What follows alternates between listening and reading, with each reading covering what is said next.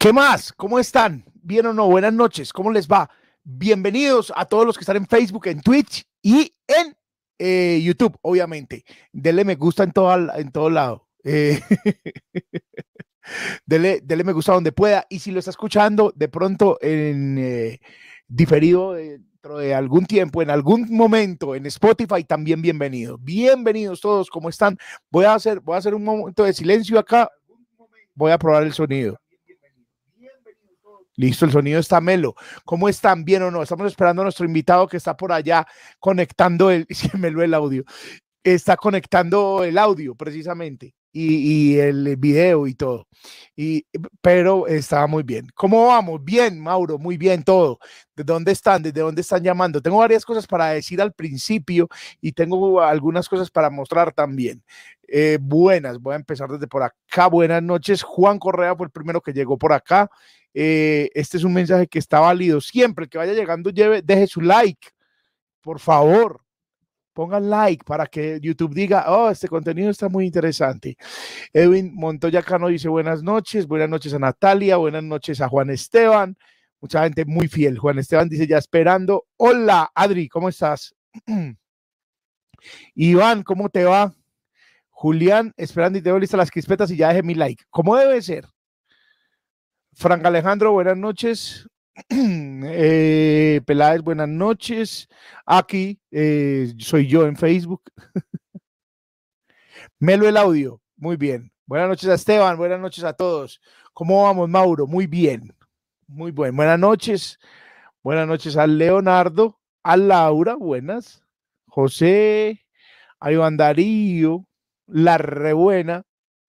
Un LP Gali Galeano, sí, es el LP de dos corazones del maestro Gali Galeano. Ahí está cuando Gali Galeano no había encanecido su pelo, ese es el LP. Gali Galeano ha acompañado los live de toda esta cuarentena. Está haciendo mucho frío acá. Federico Carmona, buenas noches, ¿cómo estás? Sara, ¿cómo te va? Muy bien. Nelson Yamit, eh, Chicho Sunduro, muchas gracias. Edwin, buenas, buenas, buenas, buenas, buenas mis fafás, buenas a todos los que están también en, en Facebook y están en Twitch. También, buenas noches, ¿cómo les va? Buenas, parcero, ¿qué más? No más reggaetón, dice esa cuenta, Jair. Pero es para regalar mientras estudia. Señor. Abrazo a los dos. Dora, hola. Te quiero, Tatiana, yo también te quiero. A ti, temazo, dice. Hola, están todos acá, están. El Rebul, saludo desde, desde Boston, Antioquia. Muy bien. Presente con mi like, como debe ser. Hola, ¿qué más, Silvia? Me lo el audio, el imagen, la imagen y la chompa. Ahí la tienen a la orden. Carlos Andrés, Fiber, ¿qué más? Oh, mira, Caro Pereira, ahora la fanática, llegaron las, nuestros amigos de Twitch. Un abrazo para todos, un abrazo en Twitch. Estamos haciendo también cosas que tienen mm, derechos, pero aquí pasito entre nosotros. eh, muy, muy melo, bueno, tengo noticias para darles, noticias y, favores antes de que llegue Diego y voy a, poner, voy a poner este video. Voy a poner un video que mandé hoy a la comunidad de WhatsApp. Si no es de la comunidad de WhatsApp, pues voy a mandarlos de, voy a mandarlos y voy a crear incluso un grupo, eh, en fin. Resulta que para hacer corto el cuento, tengo una comunidad de WhatsApp que en la que hablo con la gente más que en cualquier otra red social, pues porque la comunidad de WhatsApp es más pequeña, tiene como 3.000 personas y ahí pues estamos interactuando mucho permanentemente. En, en, Twitter y son más seguidores, en Facebook ni lo miro, perdón, yo a Facebook entro y tal, pero si me escriben a Instagram trato de responder así me demore. E, e, en WhatsApp ah, también me demoro porque escriben muchas veces mucha gente, pero pues es como el, el, el, momento más cercano pero resulta que eso era móvil éxito. Y en la pandemia yo no pude recargar, pues porque no podíamos salir y no necesitaba porque tenía wifi. Y, móvil éxito dijo que eh, como eso era cuenta de una empresa y apoyando pues el emprendimiento local, canceló la línea telefónica y me dejó en la fucking calle y, eh, y hubo que cambiar eh, apelación a los infiernos. Yo, Dios mío, en ese mismo teléfono tengo la Davi Plata, la Davi Cuenta, pues que tiene 30 mil pesos, pero no, eso, esa cuenta ya está cancelada, ese número se lo van a dar a otra persona. Entonces, eh, básicamente dijeron que me fuera, eh, me fuera a, a, ver si la marrana ya puso. Entonces cambié el número. Y en el cambio de número aparece un, un, un aviso para la gente y dice, eh, denle clic acá y, y, porque él que cambió el número, mucha gente le dio clic y el número se cambió, pero mucha otra no. Entonces se quedó en el, en el limbo y hay un montón de, de contactos que se están desapareciendo. Todo está hecho mierda. Entonces yo mandé a todos los de la comunidad de WhatsApp este video. Les voy a mostrar este video que mandé hoy.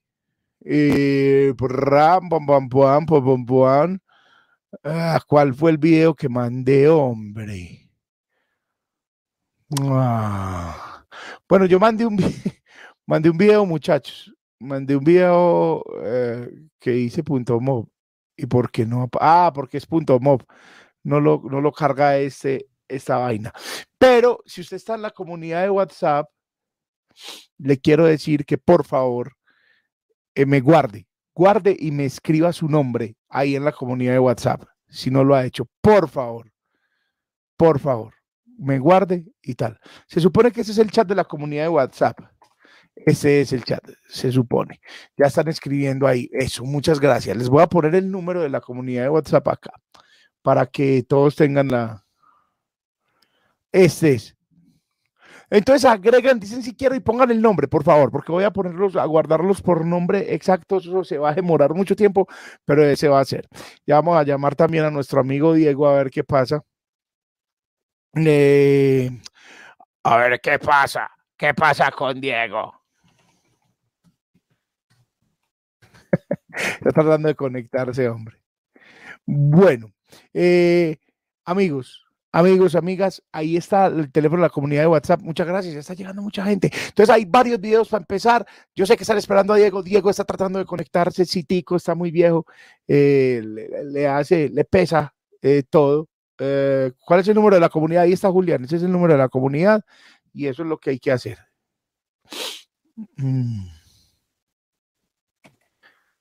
A ver.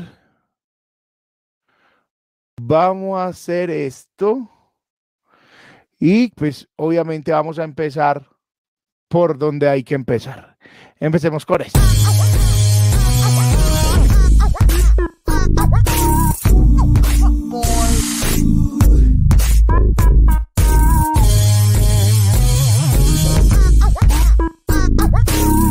What?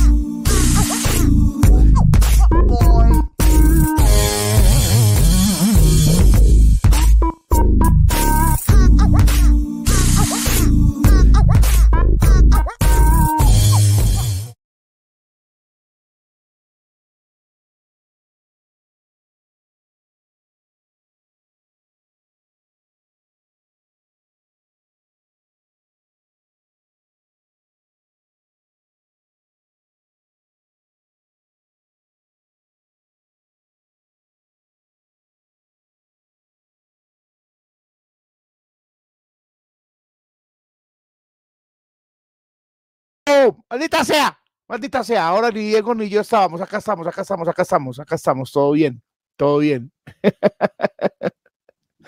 Eh, no se ve el número, no se ve el número. ¿Cómo no se ve el número? Digan si no se ve el número de la comunidad de WhatsApp. Ahí está. A los que están agregando, eh, los vamos a ir guardando tan. Y si ya están en la comunidad, pongan igual el, número, el nombre, por favor. Y, porque necesito saber que, que todo esté funcionando. Listo, acá está. Muy bien. Hey, muchas gracias a todos los que están ahí escribiendo. A Alba. Muy bien. Buenas noches. Adri, un abrazo. Tan, tan. Mucha gente está escribiendo. Muchas, muchas gracias, muchas gracias. Ahí estamos. Eh, bueno, gente, y hay otra cosa que hay que decir, aparte de lo de la comunidad de WhatsApp, que lo voy a decir varias veces en esta noche porque pues me tiene loco la comunidad de WhatsApp, porque tiene, hay un concurso aquí en el, eh, en el canal de YouTube, puse un concurso, puse un reto para que comentaran un video, el video tiene buenas reproducciones, pero no tiene muchos eh, comentarios. Eso, ese sorteo lo vamos a hacer entre hoy y mañana, entre mañana y pasado mañana con toda la gente que está. Luzby, ¿cómo estás? Acá estoy. No, no me morí, está acá, se, cerró la ventana y no sé qué pasó. Eh, hay una buena noticia para la gente que ha pedido y ha dicho tanto, ay, ¿cuándo se presentan? ¿Cuándo se presentan? ¿Cuándo se presentan? Miren esto, un pobre no puede ver un carro bonito porque que tomarse una foto al lado. Si usted quiere saber si usted ya es adulto, es porque al sentarse o al pararse siempre hay un quejido.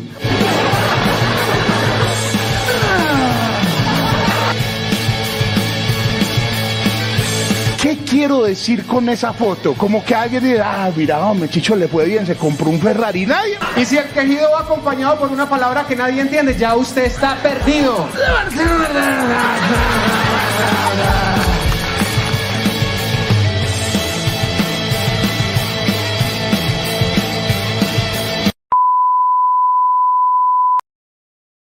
...19 y 20 en el Teatro Parado del Águila Descalza vamos a estar, Adrián yo en Expertos en Nada, y nos va a acompañar el Panda también como invitado, ya vendrán promos con el Panda, obviamente.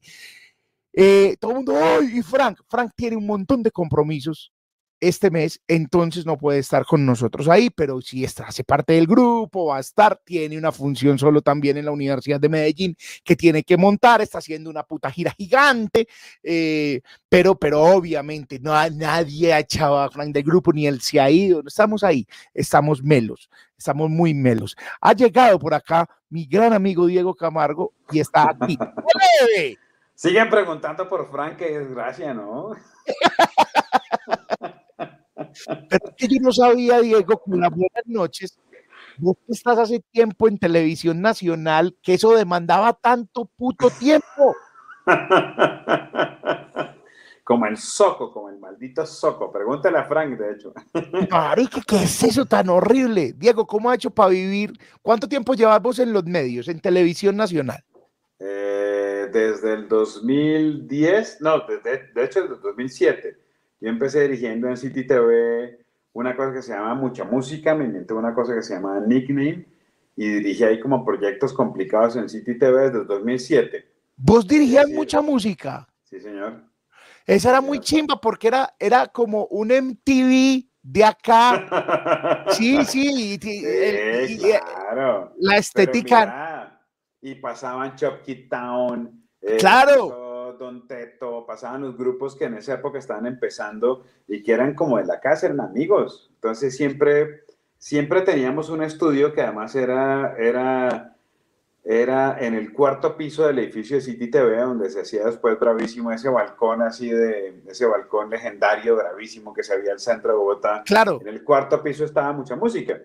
Y al lado, en el, el ladito del, del, estudio de mucha música, donde grababan, donde grabamos todo esto, donde lo hacíamos en vivo con esas bandas haciendo música al soco, estaba la oficina de uno de los, de los, de los accionistas del tiempo de hacía 80 años. Era un señor de 90 años, abogado, que en la mitad del concierto salía con su sombrero y venía y se metía en el estudio a despedirse de mí, a decirme, con permiso, ya me voy hasta luego. Y se iba. Esto es una anécdota que nadie sabe. ¡Qué bello!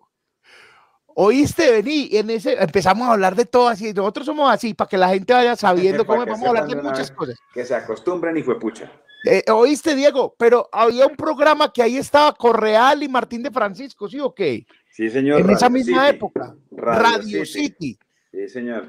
Ese programa lo veían mucho también. Y yo fui, ay, espérate, ¿qué pasó? ¿Qué hice? Yo no sé, desconecto la cámara.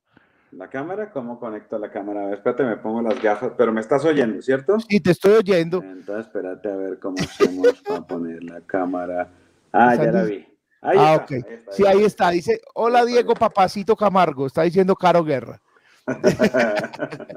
Oíste, ¿verdad? Eh, eh, eh, ese programa era de los programas pegones, pegones, era la franja previa a las, al noticiero de las 7.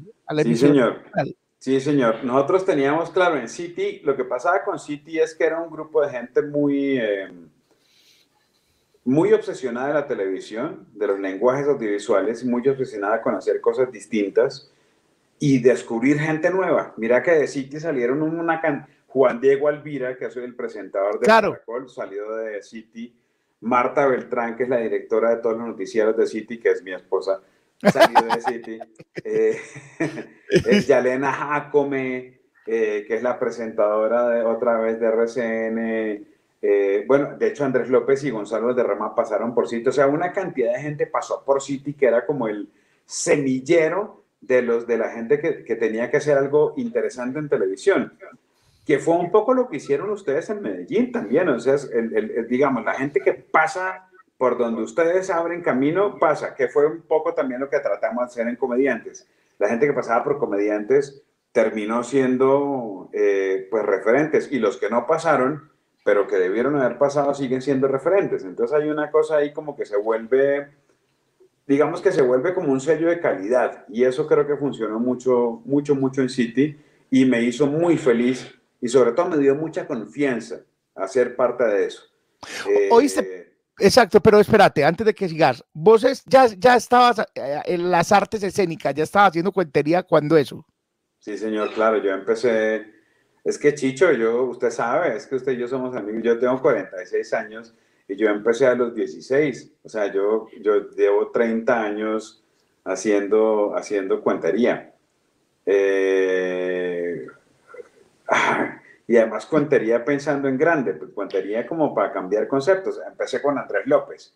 Claro. Como que, claro, esto ya era, nos votamos por todo, la hacemos bien o la hacemos mal, o sea, o salimos por la puerta grande o por la enfermería. Entonces, eso siempre fue como, como la idea. Entonces, estuvo bonito, estuvo chévere. Bueno, entonces en City TV llegaste, hiciste eso y de ahí qué pasó.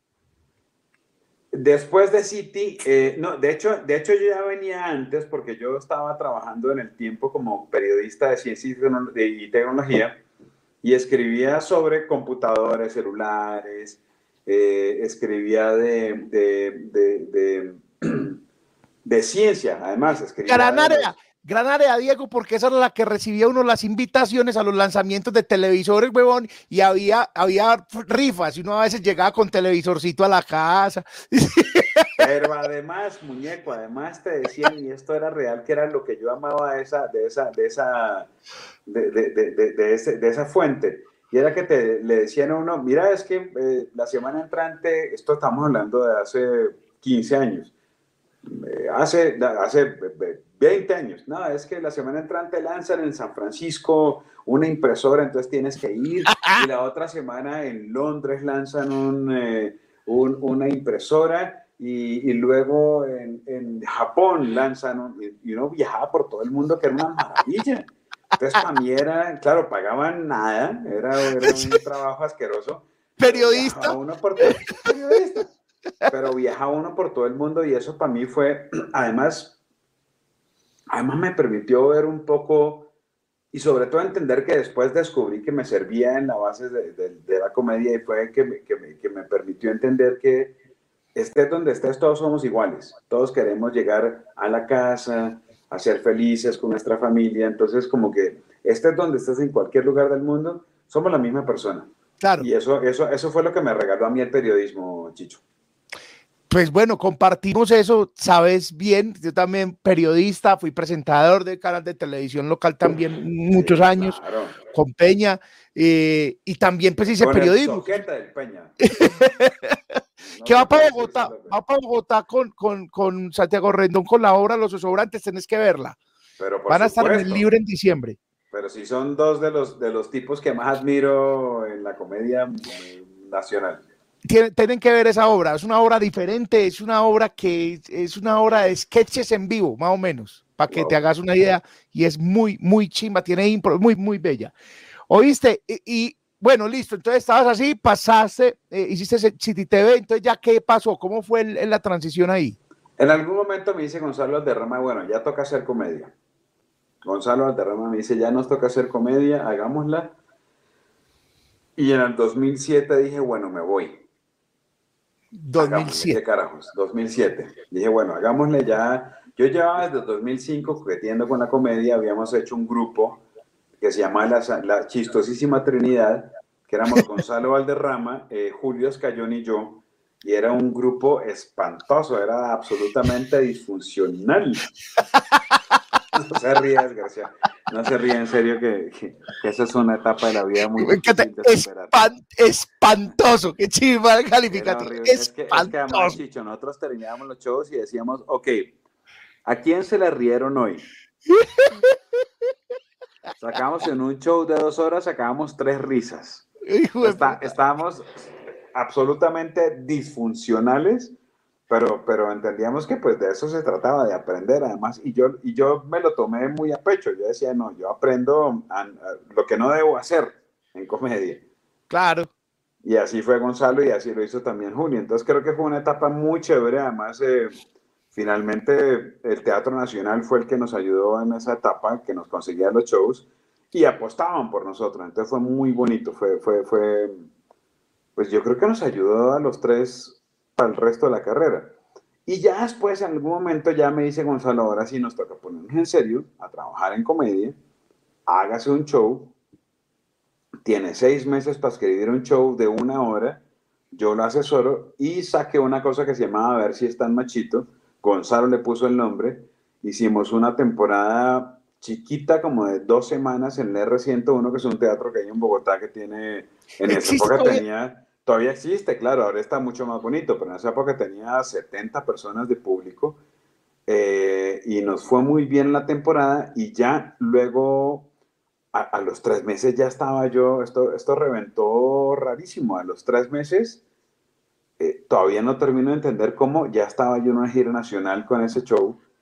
Eh, la, sacó Leonor Estrada, que, era, que fue después la manager de, empezó como manager mía Luego fue manager de Ricardo Quevedo, de Liz Pereira, eh, de Tato incluso también. Y luego a los tres meses ya estábamos en gira nacional, que era una, era una gira de, de, de 50 funciones en 40 ciudades de Colombia, que yo no sabía que Colombia tuviera 40 ciudades. todavía sigo haciendo las cuentas y me dice, Colombia tiene 40 ciudades. ¡Wow! ¡Qué maravilla! Pero me recorrí toda Colombia haciendo stand-up comedy cuando, cuando nadie iba, cuando nadie sabía que era stand-up comedy. Entonces, pues para mí fue la gran fortuna de la vida. Eso para mí fue, fue, fue divino. Y, y, lo más bonito es para la gente que, que, no tiene, digamos, bueno, que no, no está en la comedia, vamos a decir, es girar, hacer 40 o 50 funciones con el mismo material, que eso es una cosa deliciosa, porque sí, claro, porque el material uno lo va puliendo termina la función 30, 40, 50, unas funciones tremendas, pero y, vuelve y se sienta, digamos, a escribir. Ya, digamos, un poco la comedia. claro, exigió, exigió un montón de cosas que uno tiene que estar escribiendo y escribiendo, escribiendo, pero en una gira de 50 funcionarios, ojalá. Pero ¿sabes a qué te obliga? A, a pensar sobre todo en lo técnico. Entonces empiezas a pensar ya en desplazamientos, en cómo te paras en el escenario, en qué parte del show va en este lado del escenario, en qué parte del show va en este otro lado, en qué parte del show va acá y qué parte va acá y cómo caen las luces. Entonces empiezas a hacer un show. Ahí sí, claro. un show de comedia eh, con ayudas, con luces, con tiempos, con entradas y salidas. Entonces se volvió, para mí, esa, e, esa gira fue la primera gira que me, que me enseñó a hacer un espectáculo de comedia con movimientos definidos, con un sonido como yo lo quería tener. Yo jodo mucho con los micrófonos. el sonido de mi voz tiene que ser, en, además cambia por el show. En algunas partes del show la voz sale de una forma, en otras sale de otra. Las luces cambian. Entonces para mí fue, para mí fue súper, súper revelador porque yo quería hacer como Kiss, quería hacer así un show como Iron Maiden. Yo quería hacer show así súper lumínico, con explosiones y tal. Todo eso me enseñó esa gira, hacer ese mismo show durante, durante casi un año me enseñó a pensar en cómo hacer que el show se sienta distinto cada vez que lo hago. Claro, claro, claro, claro. Oíste, y, y, esa gira, una función que recordes sea memorable por buena y una memorable por mala. que te hizo recordar tu época de, de... Las tengo clarísimas. De hecho, siempre han sido más las malas que las buenas. Mira, la primera, la primera función de esa gira fue en Buenaventura y enfrente del teatro yo era, digo, Buenaventura hace en el 2007, de hecho era 2008 ya, 2008 Buenaventura tenía un teatro y enfrente del teatro, por la, yo me presentaba a las 7 de la noche. A las 3 de la tarde habían desactivado un carro bomba enfrente del teatro. Literalmente, enfrente del teatro habían parqueado un carro bomba y lo desactivaron. Entonces, ¿sabes cuánta gente llegó al teatro?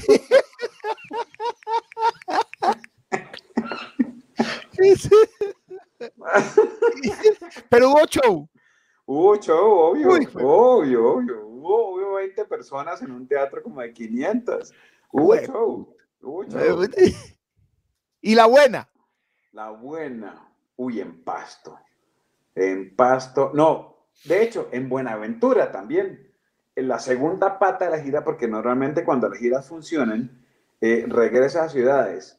Hay dos, una en Pasto y otra en Buenaventura, que la, la segunda de Buenaventura fue divina porque luego, después, al final de la gira, como a los seis meses, otra vez Buenaventura, claro, como había gente que no había llegado a esa gira, tenían boletas que decían, no, que vuelva, que vuelva, lo hacemos, cambiamos de escenario, nos aseguramos de que no hubiera carro bombas y tal. Eh, y era un escenario que tenía una capacidad para 300 personas y fueron 600. ¡Ah! ¡Qué lindo! Y esto era lleno de gente, esto era además Buenaventura con ese calor, con esa emoción.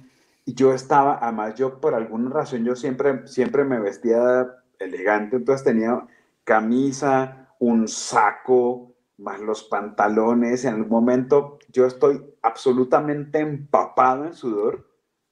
Eh, yo me acuerdo de estar, de, que me pesaba la ropa y ya cuando me pesa la ropa les digo yo, yo creo que escogí una muy mala mal pinta para venir a Buenaventura, ¿no? Y todos me decían, sí, quítesela, quítesela. Y boto el saco y el saco, cuando lo boté al suelo, el saco de paño estaba empapado que empezó a chorrear. Y fue creo que de las funciones más bellas de mi vida, esa y una que hice en Medellín. Fue de las funciones más bellas que recuerdo en la vida Sí, fue esa Buenaventura y una en un humor, en un humor, humor City en, Medellín.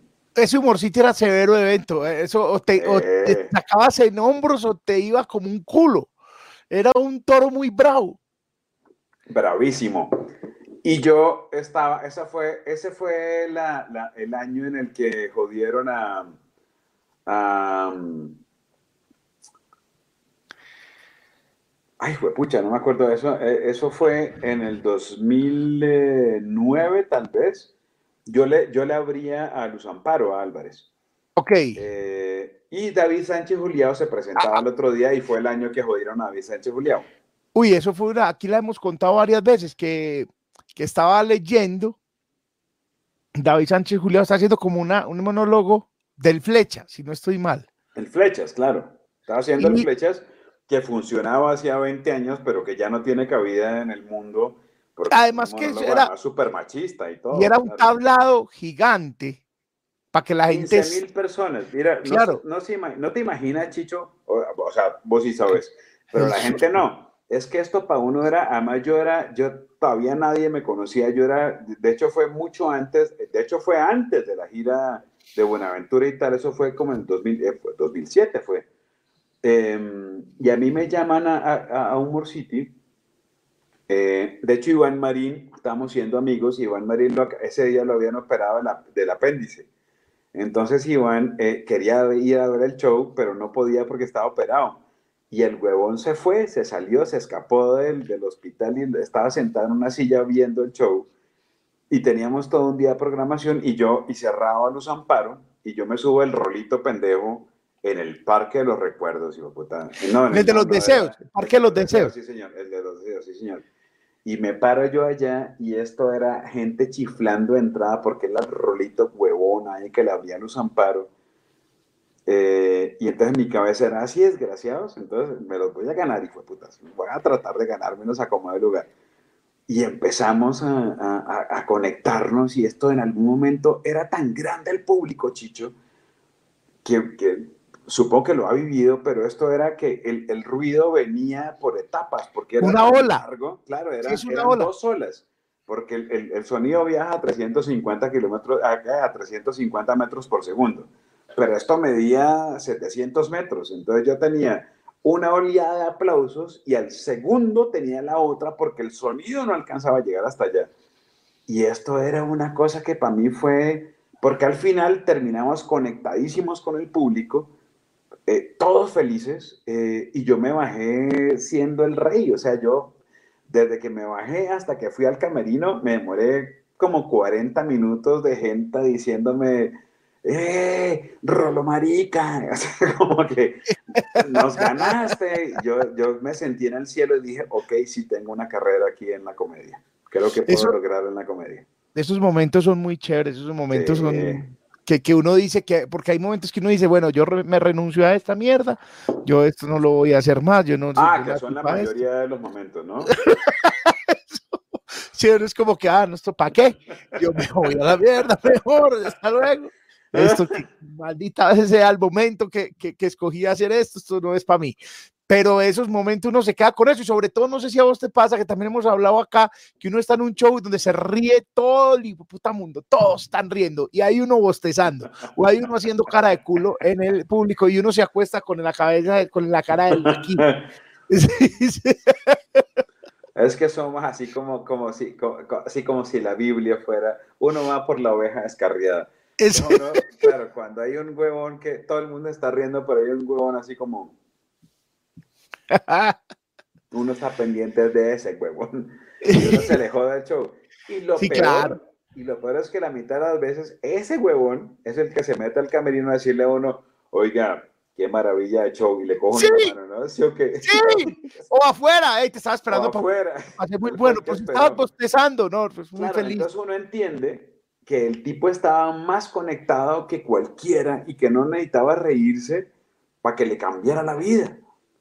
Claro. Entonces uno, uno no mide, eso lo aprendí en Masterchef además, uno no mide las reacciones de la gente según uno cree que deben reaccionar, sino según lo que ellos reaccionan. O sea, la gente tiene una forma de ver el mundo que uno no puede comprender, pero de alguna forma cuando sabes que estás haciendo bien el trabajo, sabes que estás conectando. Entonces uno siempre se obsesiona porque lo que uno piensa que dentro de su parámetro no, no, como que no empata con lo que uno cree, pues uno, uno trata de hacerlo empatar dentro de lo que uno cree. Pero hay gente que no está dentro del parámetro de uno. Es cierto. Y tan complicado es que al final te dicen, perdón, fue el mejor show de mi vida. Es muy loco eso. ¿Y por qué no se rió? ¿Qué te? no Oíste, de ahí, ¿qué pasa? Te están mandando muchos saludos acá. Eh, Patricia dice hola. Héctor Alberto es miembro del canal. Héctor Alberto ya, ya ah, Chicho, lo dejaré reproduciendo. No, eso, es un mensaje para usted. No, por eso, es por eso es para el programa. Él está en, está en, Tasmania y deja reproduciendo el programa para que cuente la visita y después lo ve. No, que invita a pescar a Tasmania. En Tasmania hay eh, unas truchas y unos salmones gigantes. Aquí, acá dice, hola, Chicho. Diego Papacito Camargo. Carolina Guerra. Todos, los, todos los mensajes que, eh, que lleguen, por, eh, que quieran mandarle. Aleja Castano y vos también, Chicho, está muy churro, Chicho. Dice Juan Esteban, Humor City era genial. Humor City era genial, marico, Humor City era una cosa brutal. Yo no sé quiénes lo dirigieron finalmente, porque eso lo dijeron en el momento Germán y en otros, en otro Dani, ¿cierto? Yo no sé cómo funcionaba eso. Yo creo que al final ya lo terminaron, fueron los dos, porque ya después murió. Yo creo que eso pudo haber sido, pudo haber sido la, graduación de muchos comediantes aquí. Mm. Úsese para ahí. Es que era demasiado grande. Claro. De cuenta era como el gusto de la comedia eh, nacional, o sea, nunca había un escenario en el que tengas literalmente 10 mil personas. Es Viéndote muy difícil. y esperando, retándote a que la hagas, haga reír. Y que te bajes, y además tú bajas porque no había, no había camerinos, ¿se acuerda? O sea, uno no salía, uno no salía protegido, uno salía y ya estaba con todo el mundo, era como, haz de cuenta que, que, que, el Nacional eh, o, el, DIM tienen que salir por las graderías. Qué irresponsabilidad tan injusta. Si el que se descachaba tenía que irse corriendo. Oíste, bueno, pasaste de City a RCN, a comediantes. Sí, señor, sí, señor. Pero de una vez, comediantes o, eso, ¿cómo, nació Comediantes de la Noche? No, muñeco, eso fue, eh, nosotros en City estábamos trabajando haciendo, yo era director de proyectos difíciles, a mí me, me pusieron a cargo de una cosa que se llama así como proyectos que no se van a hacer. Entonces yo, claro, en esa época estábamos haciendo comedia, estábamos empezando y yo sí estaba súper obsesionado con la stand-up comedy. Y obviamente habíamos visto unos formatos que se llamaban el Club de la Comedia, que estaba en México y en Chile. Y esto era una cosa que era un, teatro con comediantes y con gente que pagaba boletería. En Colombia teníamos una cosa, un referente que sigue siendo funcional, que además era imposible de, de lidiar con eso, que era Sábado Felices, que era pues 30 años haciendo humor, pero era público pago. Entonces nosotros decíamos, no, pues hagamos una cosa que sea en un bar, digamos, una cosa que sea en un escenario real, que la gente tenga que pagar la boleta, que consuma eh, comida o una cerveza al mismo tiempo y que sea un show en vivo. ¿Qué es lo que somos los comediantes, Chicho? Shows en vivo. En vivo. En vivo. Pero vos estabas en RCN cuando eso ya, o sea, ese proyecto nació vos estando en RCN. Mm. En City. En City. Yo lo propuse en City, se lo propuse al productor de City y me dijo, hagámosle. Y me dijo, ah, vamos a ir a un bar eh, que se llama Punto G, el dueño se llama Fernando Gaitán. Ok, nada más y nada menos. nada más y nada menos que era el maestro de la televisión. Yo siempre he sido libertista y director de televisión, entonces para mí Fernando era un referente bestial. Pues cuando llegamos a punto G, Fernando me dice, este proyecto me encanta, lo quiero hacer. Y a los 15 días, entonces Fernando me dice, listo, hagámoslo, planteamos presupuesto, yo hablo con su productor, el de City y tal. A los 15 días mi productor de City me dice, no, mire, es que, es que, ¿sabe qué? Es que la comedia y la televisión no van a empatar nunca. Eso, no, tiene, eso no tiene salida, entonces no lo vamos a hacer. Y ahí se acabó el proyecto. Dos años más tarde, me llama Fernando porque llamó, además porque estaba, Fernando estaba trabajando con Iván Marín. Iván Marín era, para mí fue el tipo que cambió mi carrera. Iván Marín, yo me lo jalé de un taller de Diego Parra, que era mi mejor amigo que se mató.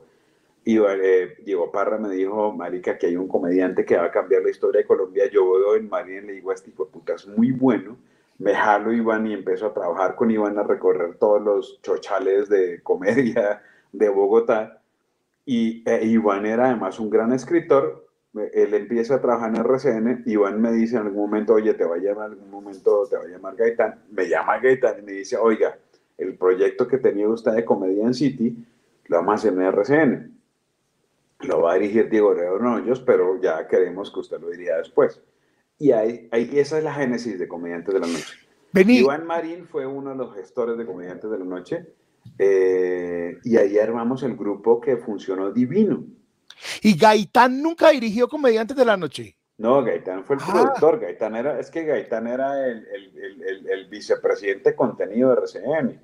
Ah, yo pensé que él lo dirigía. No, no, no, no. Él lo dirigió. Yo no sé, yo no sé, en algún momento lo debió dirigir, pero al principio lo dirigía Diego León Hoyos, que es el actor, claro, que además es vecino mío, él vive aquí en, en mi conjunto, él vive aquí.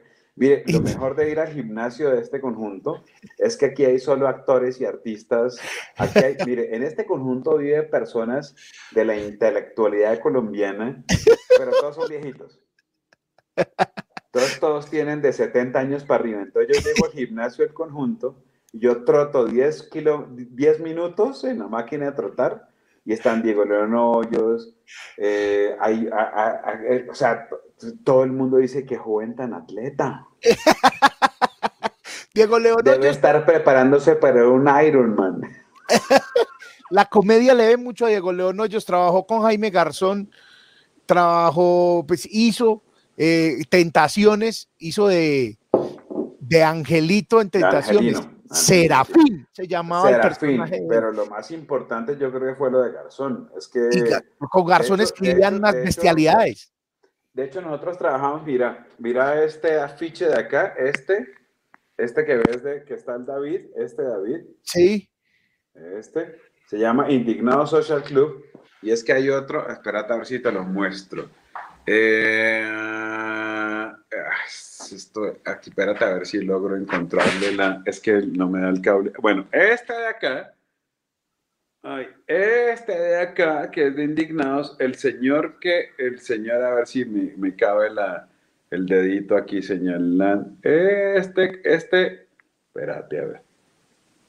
Este calvito que estoy señalando Sí.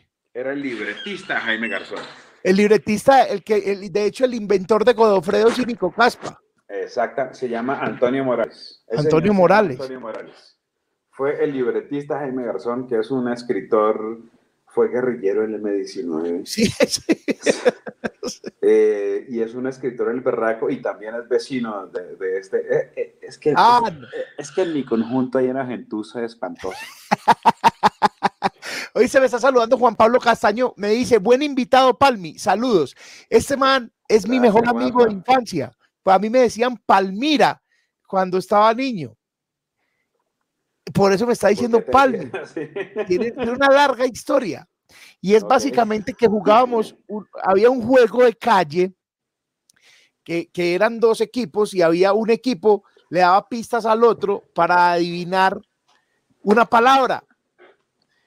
Resulta que una palabra que, que había que adivinar era el que era un río, el río, era el río Mira, no sé, yo no- yo- y yo dije que era el río Palmira. Me dieron hasta con el tarro y así que Claro, en el claro. barrio la para vida, siempre. para siempre. Y entonces eh, eh, Juan Pablo es de los que me dice Palmira. Entonces eh, es mi mejor amigo de infancia. Ahí está, ahí está pillándonos en Facebook. Qué bueno, qué bueno, qué bueno. Sí, Yo Palmi. sé que es la entrevista que menos conectados has tenido en tu vida. No, no, no, muy bien, es muy bien. Esta entrevista siempre en vivo tiene entre 100, 200, 250 personas y en semana a semana la gente la ve, entonces llega a 4 o 5 mil personas. Y además No, la vamos a no, compartir. esto, no, esto no va a pasar.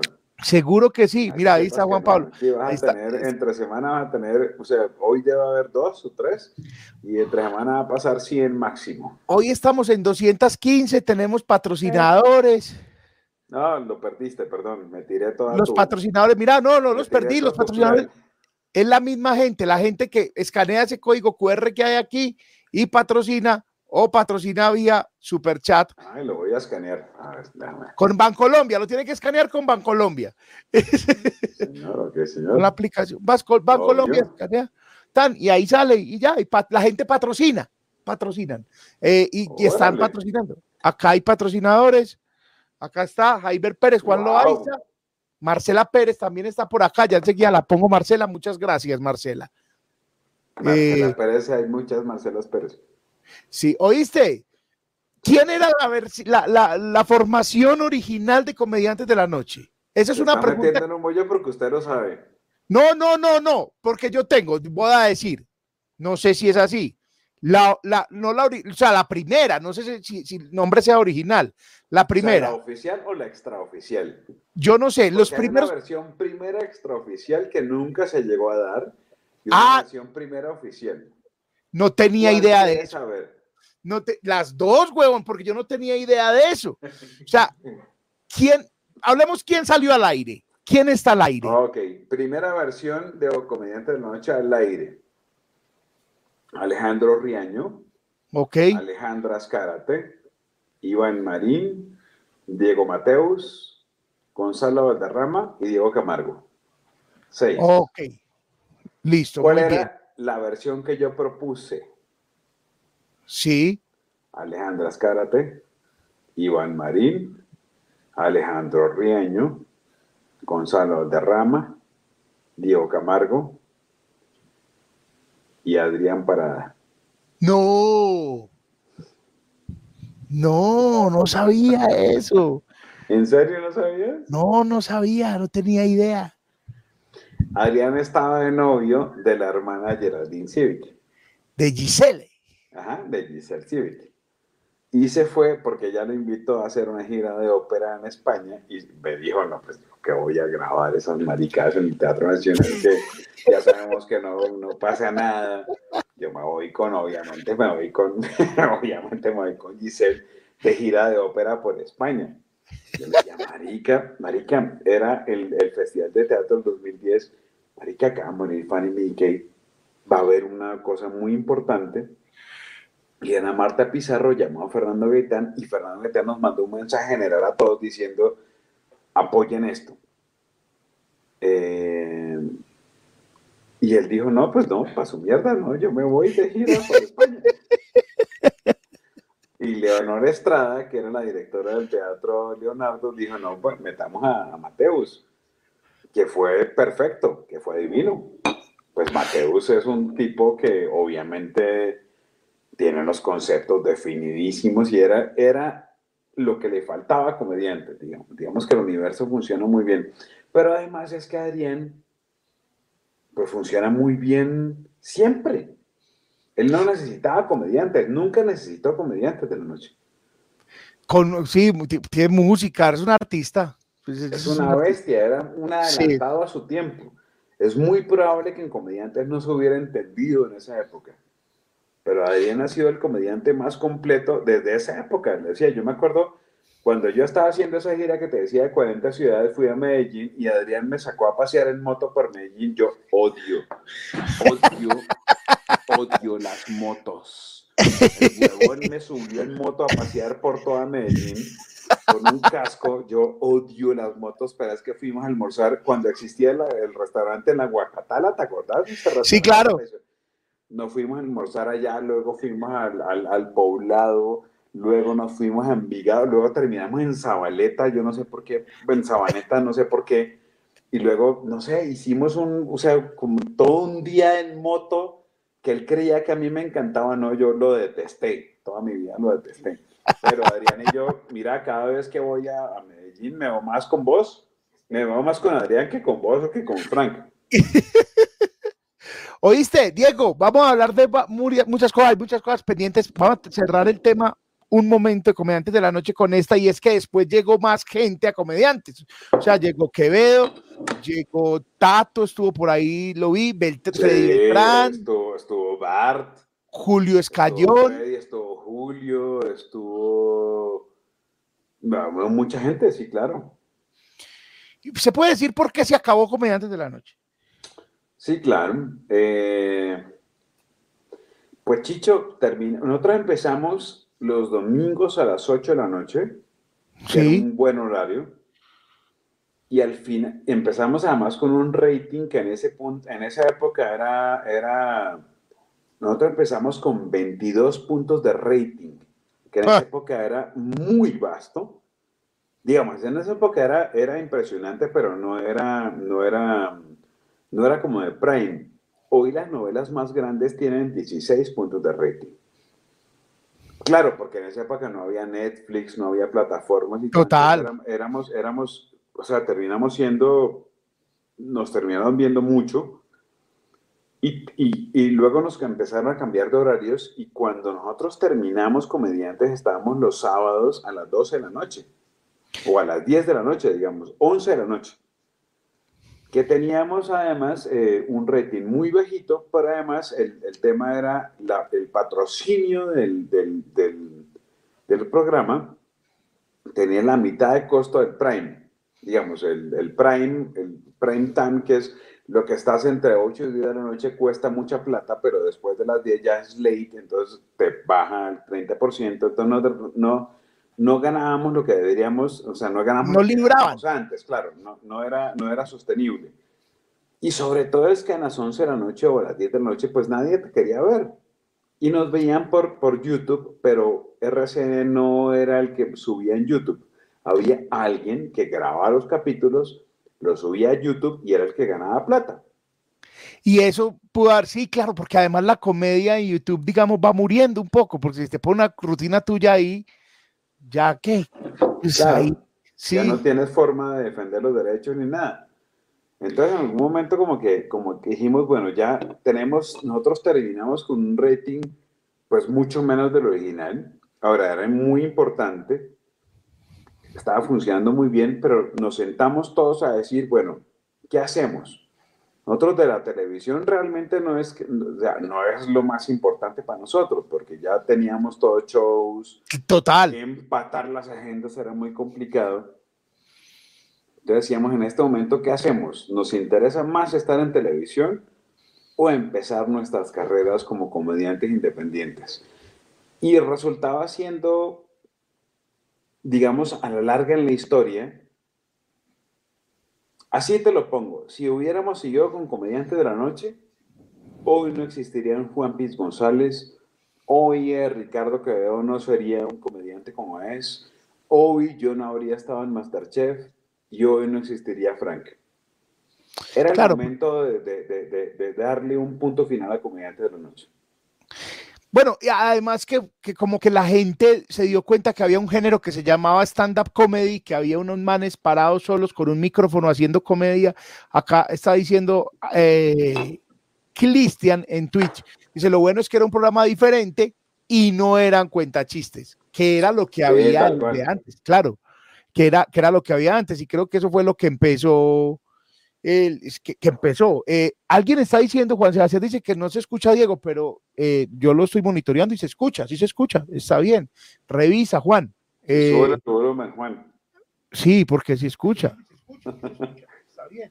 Revisa, Juan. Ahí estoy. Ahí estoy yéndome yo. De hecho, en el retorno me oigo yo. Sí, claro. Ahí se, se está escuchando. Juan, no tengo su micrófono gigantesco porque lo tengo en el otro estudio. Es un manos libres que funciona perfectamente. Está muy melo.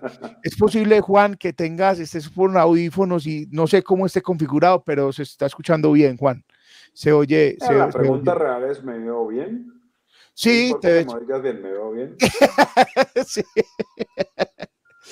Diego, hay una cosa que a mí me, causó mucha curiosidad. Hace muchos años que te conocí, cuando me dijiste, no, es que, en mi época cuando estaba tan gordo, y cuando estaba tan gordo, cuando estaba tan gordo, y es que eres uno de los exponentes del exgordismo colombiano.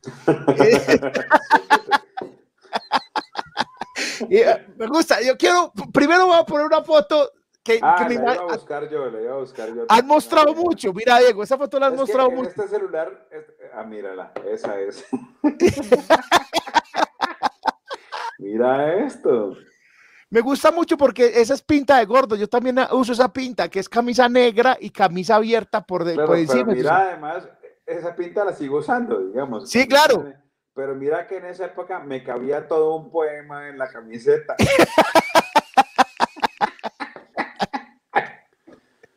¿Por ¿Cómo adelgazaste?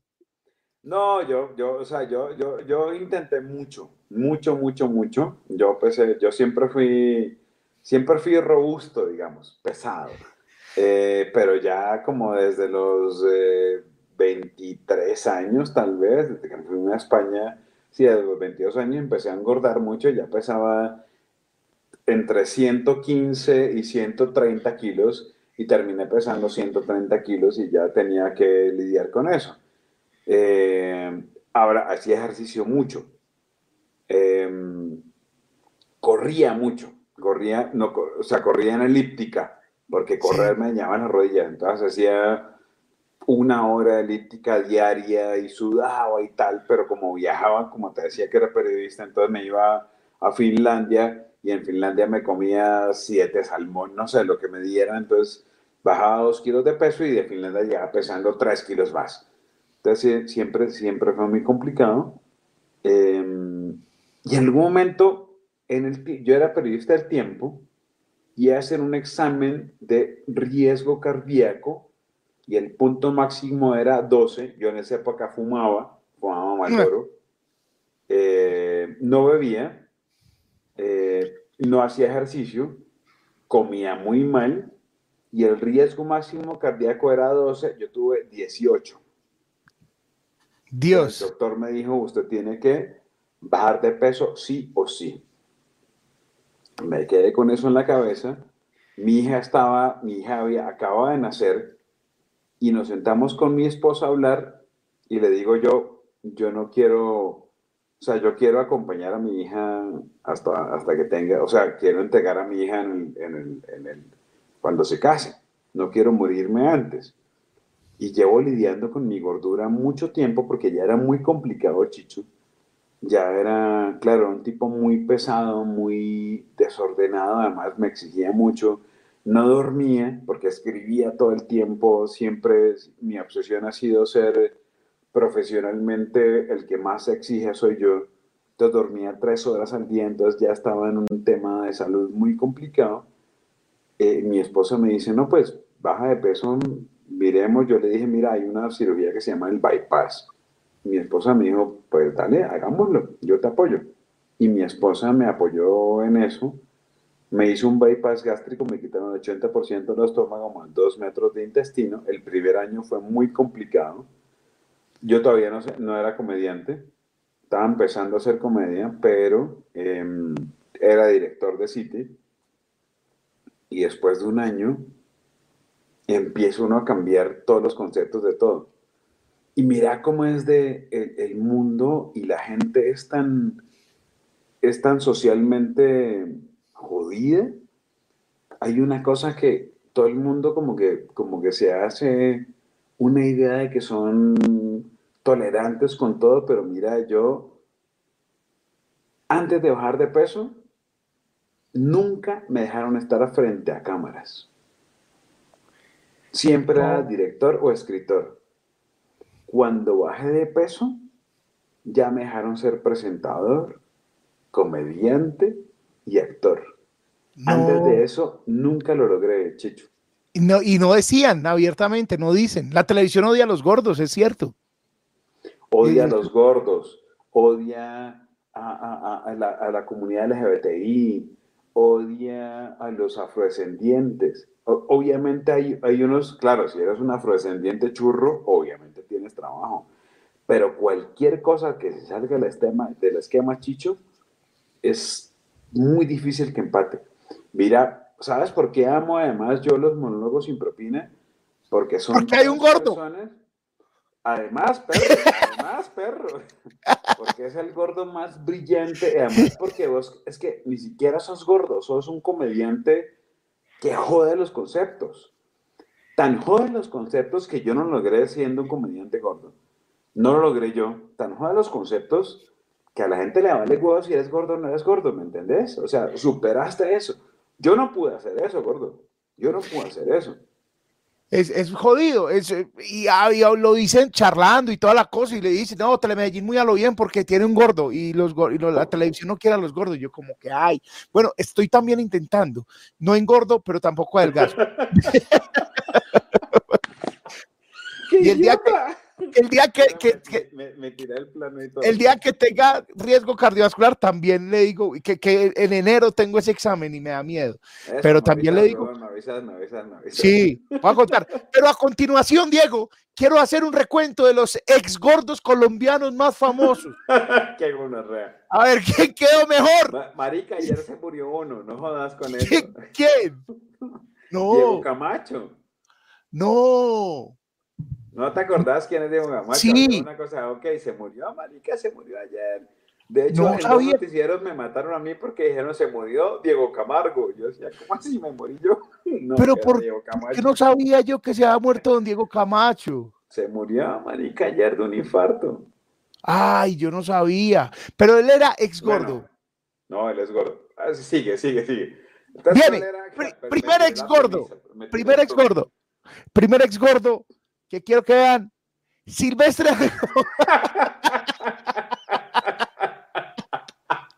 y sí, señor. Y sí, señor. Silvestre Agón. También por, también por el vallenato. Eh, está el señor Peter Manjarre. Yo no tenía ah, idea. Diego, ¿vos sabías esto, huevón? Yo no sabía. claro, claro, es que yo los conocía desde antes. Ah, no, a Silvestre. sí, no, Peter. A Silvestre sí sabía. Pero, Silvestre, eh, pero Peter, No, Peter también. Peter. Altos cachetes. Sí, mira, mira la papada, mira todo, claro. Sí, sí, sí, sí. Claro que sí. A continuación. ah, Ah, bueno, estoy en el top. Ahí está tal. Además, esa es la peor foto de mi vida. O sea, la foto de flaco es la peor foto que puedo tener. ¿Por qué? Yo esa la cogí. Por la yo- jeta ahí, por la jeta. muy, así. muy buena, es muy buena. Qué horror. Y a continuación, Melisa Martínez. Mire usted, Ah, Ay, esa sí no me la sabía. mira, mira vos. No me jodas. Sí, Melisa. Ay, marichis, pero no sabía que era. Ay, marichis. Quedó evidentemente mejor que vos. Y sabes qué, también en esa lista, eh, sabéis que Mauricio Vélez, el- el- Ah, el- pero Mauricio. que sí. sigue siendo gordo, Mauricio, no Sí, nos vas a engañar. Mauricio sigue siendo gordo, ese es el problema. Cuando dice, "Ay, ¿eres gordo eres? No, pero ya estás gordo otra vez, Mauricio. Vamos a hablar de un tema que yo sé que a Diego le hace brillar los ojitos. Y vamos a hablar de pesca. Punto uno, Diego, ¿hace cuánto no, no pescas? uy, marica. No me jodas con eso. La última vez que pesqué fue el día antes de grabar Masterchef. Y empezamos a grabar Masterchef en la última semana de enero de este año. O sea, debo llevar sin pescar. Yo pescaba una vez cada 15 días.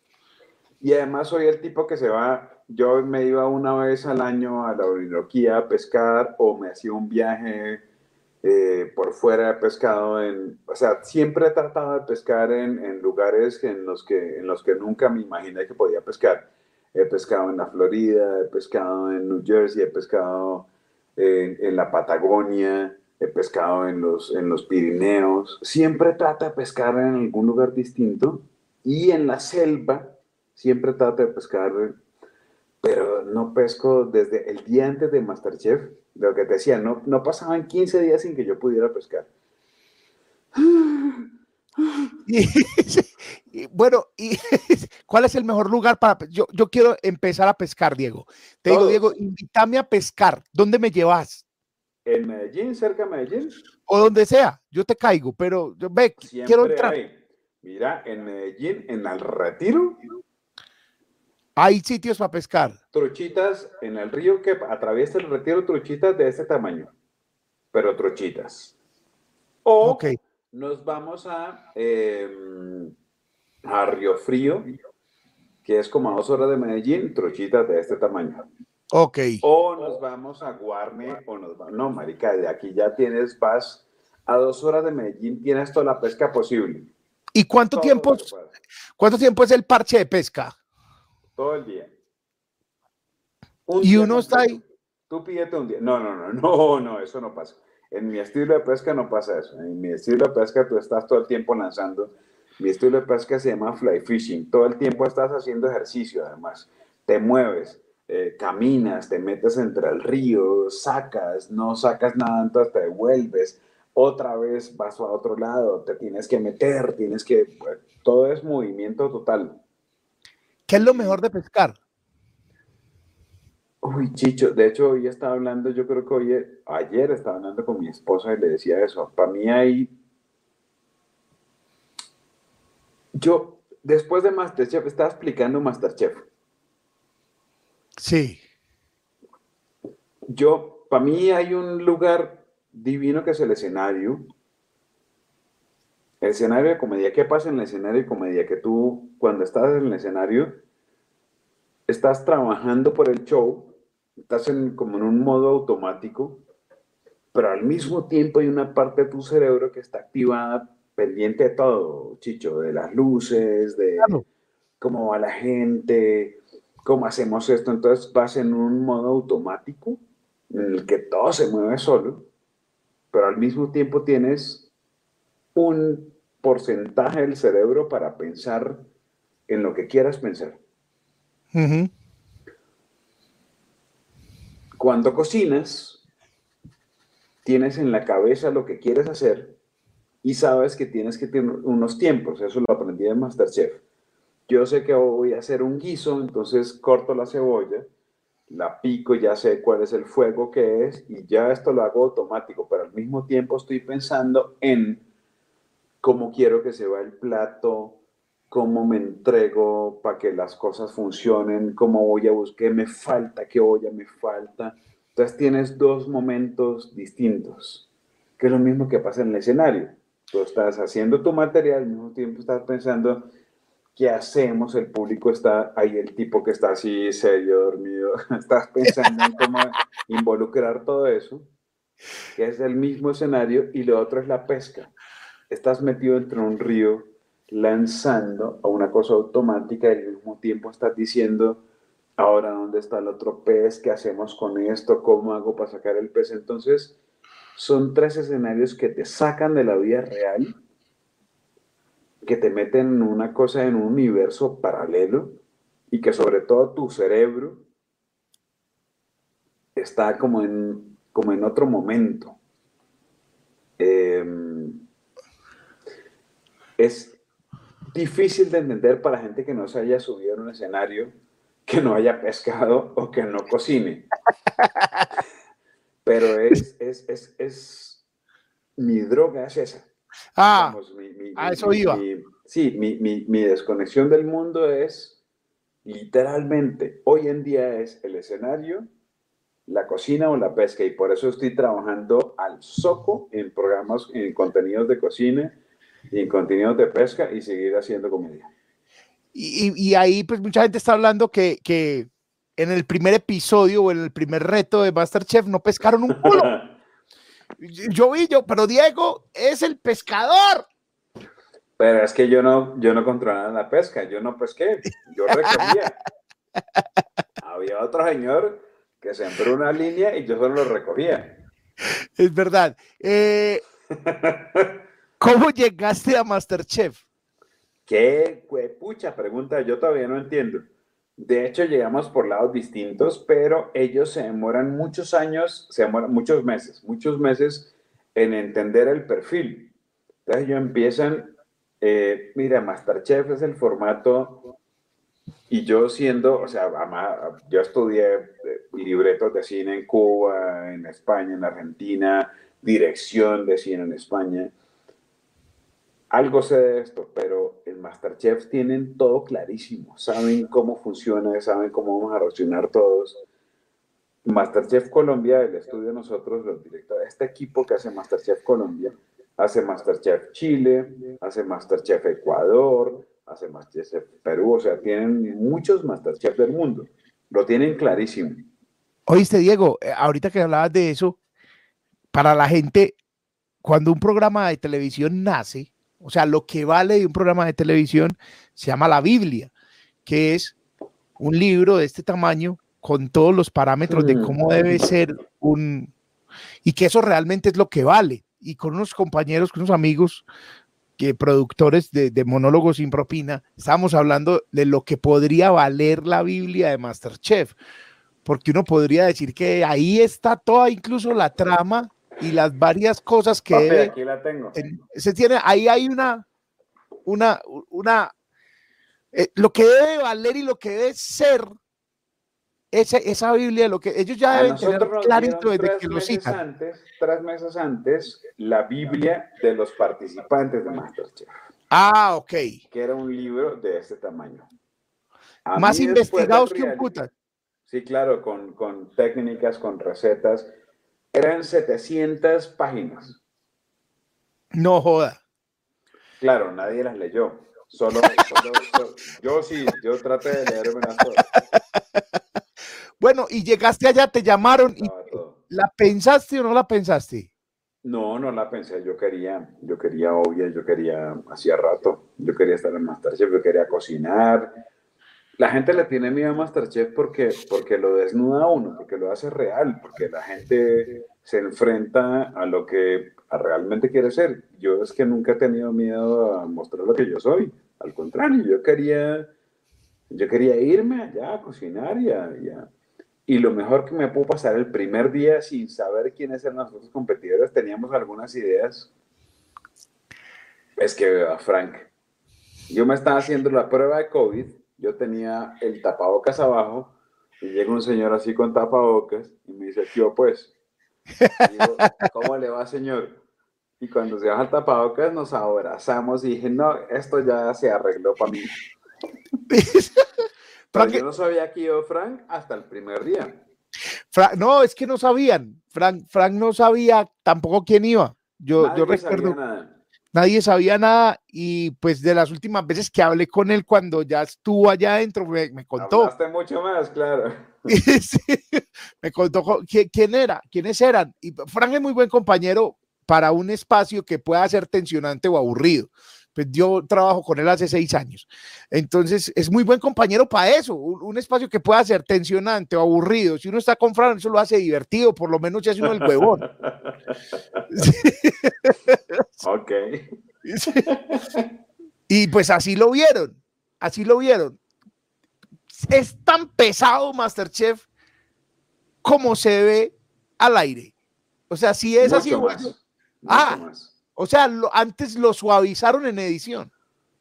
Mira, nosotros grabamos em, de lunes a sábado de 6 a.m. a 8 p.m. Dios, puta. Durante tres meses. Mierda. Eh, era muy difícil. ¿Y por qué funcionamos nosotros? Porque hubo un grupo, digamos que para mí fue diferencial Emanuel Esparza, eh, Gregorio Pernía, Frank eh, Martínez, Piti Camacho y Diego Camargo, que dijimos, marica, olvidémonos de este juego, olvidémonos del reality, seamos amigos, divirtámonos, metámonos en donde queramos, riámonos y nos dedicamos a ser felices nosotros independientemente de lo que pasara. Igual éramos competitivos, jugábamos y tal, pero siempre que estábamos juntos éramos el parche de amigos que, que, que no amenazábamos a nadie, que no teníamos estrategia, ninguna estrategia, que solamente jugábamos. Es, eh, claro, y les fue bien así. Todos llegaron lejos, todos llegaron bien. Eh, es más, todos llegaron felices sobre todo. Tal cual. No hubo drama todos llegamos felices sin dramas, sin peleas, tal cual. Todos fuimos, fuimos los, los, los tipos que, que, que, que, hacíamos lo que teníamos que hacer y si nos ayudábamos, sí, igual, tal cual, lo que fuera. Pero siempre, siempre. Ahora, tampoco quiero, o sea, no quiero que esto suene como que, como que nosotros funcionamos, porque, porque todo el mundo tenía un trabajo que hacer y fuimos amigos de todos también. Y también está, mira, lo que hizo Liz en el programa Liz Pereira fue una cosa absolutamente brillante. Era una cocinera, tenía una cosa que no podía uno negar la maravilla que ella hacía. Lo que hacía Carla, que finalmente se ganó el reality, pues es una tipa que, que, nadie cocina como Carla. O sea, lo de Carla es una cosa absolutamente eh, eh, brillante lo que hacía Viña, que eran platos como de autor que se arriesgaba todo el tiempo. Todo el mundo tenía una cosa muy, muy, muy, muy eh, descrestadora. Nosotros fuimos en los idiotas. Sí, claro, y fueron aprendiendo también ahí, pero claro que vos también, vos cocinás. Vos sos de, ese combo sos una y que la disfruta también. porque Frank, ni cocina y la sufre. No sé si se vea cómo está el dedo de podrido. Mira, mira claro. Ahorita estamos grabando unas cosas, eh, estoy haciendo unos shows de, de, grabando unas cosas de las recetas del cine. Esto lo hice haciendo el ratatouille de ratatouille. Esta mano, la, la, mano derecha tiene la velocidad de corte del cuchillo, pero esta mano izquierda ha perdido el instinto de supervivencia. cuando el cuchillo se acerca, esta no se quita tiempo. Entonces me moché medio dedo. Mira, me moché medio dedo. ¡Mierda! Estaba yendo toda la mierda. De hecho, esto fue hace dos semanas. Todavía está todo podrido. ¿Oíste? Estás haciendo entonces cocina y comedia contenido de cocina, donde se pueden ver que muy pronto, muy pronto, me imagino. No sé, no sé por dónde, porque ya hay un punto en el que ya no es dueño de las redes ni de las estrategias. Y yo creo que debe estar muy pronto en Instagram y en YouTube. Me imagino. Ok. Eh, ¿Cómo que me imagino? No, tiene que Es que no estar. sé, es que no sé. Bueno, dónde y a estás en gira, vas en gira nacional. Ah, sí, eso sí, sí, señor. Eso sí, señor. Gira Diego, te tengo que decir, te tengo que decir esto. Nosotros eh, De queremos hoy tener. hablamos, hoy ya estaba- Sí, claro. Les confieso, yo hoy le pregunté, hoy consulté a Chicho a ver dónde, porque todos los teatros en Medellín están rellenos. Entonces le decía, Nosotros "Chicho, vamos a Chicho". tener uno. Vamos a tener un espacio, un restaurante, bar, café concert de comedia acá en Medellín, pero no sabemos si podemos abrirlo en diciembre. Pues Seríamos muy responsables decir, ya, véngase, ya, tenga la fecha. Sí, no, No queremos, no queremos que te pares ahí con eso oliendo muy a pintura, pero vas a estar en ese espacio. Ya Bueno, tienes una bueno, temporada, no, no es ni siquiera, es una obligación, Diego. Vas a Pues estar mira, en ¿sabes nuestro- qué es lo peor? Que de todas las ciudades de Colombia, Medellín es la única que no tengo escenario. No, pero, pero este año la, la lográs y para la segunda parte del año entrante vas a estar en nuestro sitio. Me imagino. Confía yo, en yo sé, mí, o sea, yo sé, yo confía sé, en mí. digamos, yo entiendo. Uno está haciendo gira nacional en un escenario que tiene dos giras. Empecé en Cali y en Cali empezamos, llenamos el teatro y ya hay dos fechas más en Cali pronto. Sí, Pero entonces ya tenemos, eh, tenemos Bucaramanga, tenemos Cúcuta, tenemos Montería, tenemos eh, Armenia, Manizales, Pereira, eh, Florencia, no me acuerdo cuántas ciudades, eh, porque eso me alegra mucho. O sea, me hace. ¿Te acuerdas cuando te decía la primera gira que yo tuve con Claro. ciudades? Que la Total. añoré toda la vida, es la primera vez que otra vez tengo una gira en la que se están vendiendo las boletas en toda mi Colombia. Y la única ciudad en la que todavía no tengo un teatro es Medellín, que es donde siempre he vuelto. ¿Cuántas veces he ido a Medellín, Chicho? ¿Cuántas veces nos hemos sentado a hablar en Medellín? muchísimas, no, pero seguro. Teatros, claro, entonces para mí es como que, marichis, claro, es que Medellín están teatros llenos, pero no me quiero sentar en un sitio para 60 personas porque se van a quedar por fuera. O sea, No, hay ponle- un poco gente que me, va, que me, que me va a, a no dejar dormir en paz. No, no, pero ponle fe, vamos a estar, va, va a estar acá en, en Medellín entre noviembre y diciembre. Escribe en la gira, tennos fe, por favor. Señor. Bueno, Va a estar Camargo por acá. Oíste, Eh, antes de despedirte, ya vamos a ajustar hora y media. Yo quiero, Hijo de pucha, ¿en serio? ¿Hora y media ya? sí, va- llevamos hora y veinte ya. horror. Eh, no, horror, no, estamos mu- muy, felices. Eh, Ah, mira, qué bueno que estás en mi casa. Esta es mi casa, Chicho, ¿no? ¿Te ahí está. Ahí sí, Mira, sí, mira, estoy muy feliz. hechas y tal, tal. Mira, por ahí tengo Metallica. No se alcanza a ver. Bueno, Metallica y The Walking Dead. Y esto es mi hija. Fotos de mi hija. Bueno. Entonces, digamos. Hay una, una serie, o una, es, sí, es un programa de televisión que seguramente has visto, que se llama Desde el Actor Studio. Y el, el señor, the Actors Studio. eh, eh, el señor terminaba con una entrevista, con, una, con unas preguntas. Nosotros vamos a terminar aquí. ¿La vas a hacer en serio? ¿Vas a hacer eso? Uno- voy a hacer el cuestionario de pivota. Y yo decía, yo tengo que responderlo algún día y tengo que pre- pre- preguntárselo a mis amigos. Entonces, eh, el que pasa por aquí responde el cuestionario pivot. Ok, señor. Y va. Este es, señores, el cuestionario pivot para el señor Diego Camargo. Es muy difícil esto. No, son 10 preguntas No, muy sencillas. difícil. Son muy sencillas. Muy, muy sencillas. No son ni 10, son Me puso una, las dos, gafas y tres, todo. 4, 5, 6, 7, 8, 9. Ah, sí, son 10. La primera pregunta es, ¿cuál es tu palabra favorita, Diego? Uy, quizás. ¿Y cuál es la palabra que menos te gusta? Nunca. ¿Qué es lo que más te Ni causa? siquiera puedo explicar, ¿cierto? No me dejas ni siquiera explicar. Explique, no tengo problema. Quizás porque te abre todo. Quizás es el futuro abierto. Eh, lo que puedas hacer con tu vida, lo puedes hacer depende de ti. Quizás nunca es la negación total. Y nunca puedes negar nada a nadie. Detesto el nunca. El quizás me abre los caminos. Ok. ¿Qué es lo que más te causa placer en la vida? Ah. no sabes qué conectarme. Y esto es un, es un, es una, es una cosa eh, ah, súper abstracta. conéctate con lo que sea, conéctate con, con trotar, cuando estás trotando, te conectas y te desconectas.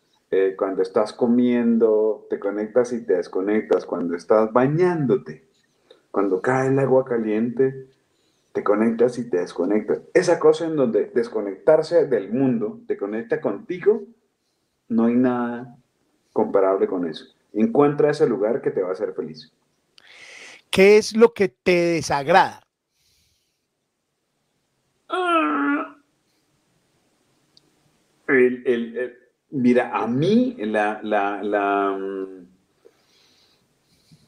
la condescendencia como que te digan, eh, hola, ¿cómo estás? Bienvenido, porque estás aquí, hacemos esto, o sea, como que todo sea una cosa como que te quieren complacer, que te quieren complacer, me, lo detesto. O sea, como que, ok, siéntate aquí, que ya te... ¿Quieres algo más? ¿Te sirvo? No, para su mierda. La condescendencia, detesto la condescendencia, para su mierda. ¿Te cargo el vestuario? ven, para aquí, yo te abro esta puerta, no me abren la puerta, yo se abre la puerta, pedazo de imbécil. No, yo lo, detesto, lo detesto. Lo detesto mal, la condescendencia es lo que más detesto en la vida.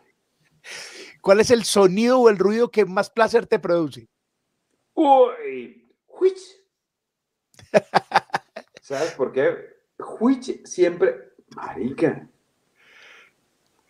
Acabo de entender un poco de cosas Mira, cuando era chiquito, cuando tenía ocho años, vivía en Santa Marta, el which era el ruido que hacía el garaje cuando entraba mi papá al carro, eh, al, garaje, que abría la puerta decían which.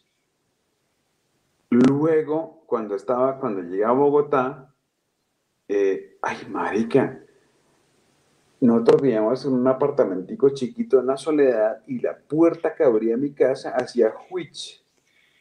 Y cuando pesco, hoy en día, cuando el, el pez pica la línea, hace huich.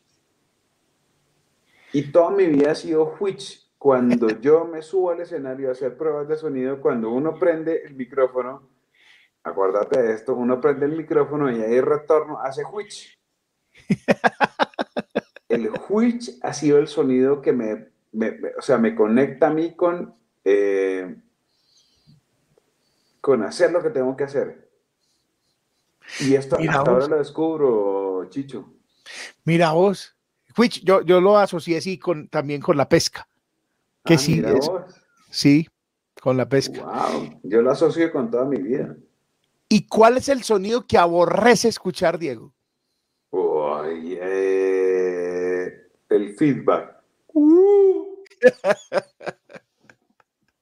Ese es aterrador. ni siquiera el feedback, el, eh, porque es la retroalimentación, la detesto. hola, hola, hola, hola, hola, hola, hola, Cuando todo se vuelve una disonancia, eso lo detesto. ¿Cuál es? Porque normal, mi esposa detesta el sonido de un gas saliendo del recto. es que para mí está normal. De hecho, todas las esposas pueden estar odiando eso. Sí, pero es que ella no sabe que yo, que, ella se tira más feos que yo. A mí me encanta, no hay nada, o sea, de verdad, además yo trato de disimular, o sea, uno hace todo lo posible, entonces uno, uno coge así como las, las dos nalgas, así, las, y las abre para que suene así como que, que no se sienta, y uno se tapa con la cobija, y uno empieza a idear la cosa. Uno ya es un profesional de disimular esto, pero ellas no lo entienden. Ellas no lo entienden. Uno hace esto ocho veces por semana y una vez cada 15 días, ellas lo huelen y es lo peor que le puede pasar a una vida.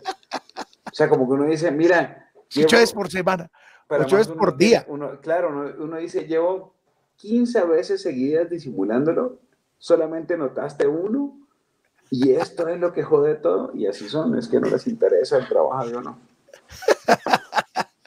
¿Cuál es tu grosería favorita? Mal parido. Ay, mal parida vida, no, qué mierda. No la digo nunca, pero mal parida. Claro, mal parido es como que todo salió mal. Todo salió mal. Aparte de tu profesión, ¿qué te hubiera gustado ejercer? Rockero. Así muy así muy fácil. Eh.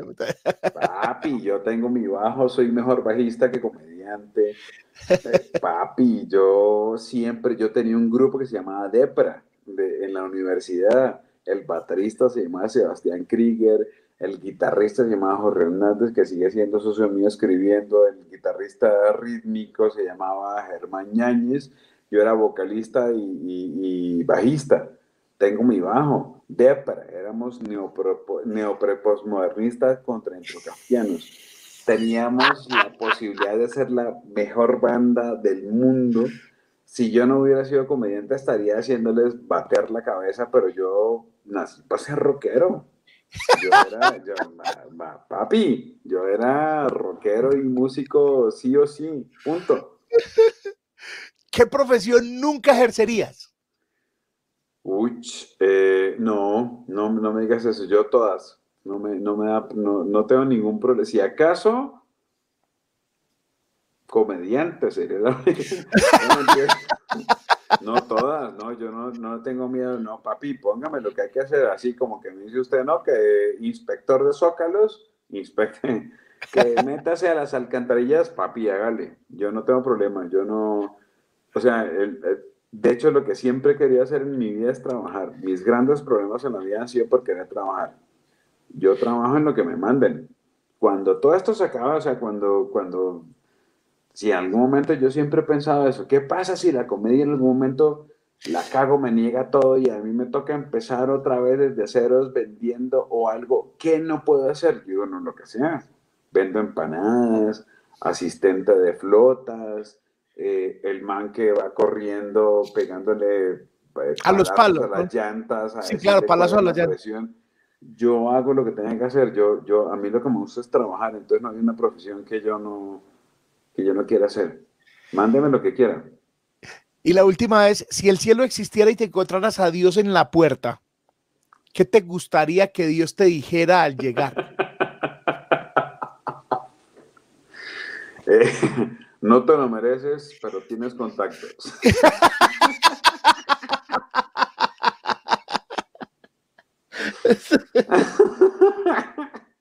No te lo mereces, pero tenés cama doble.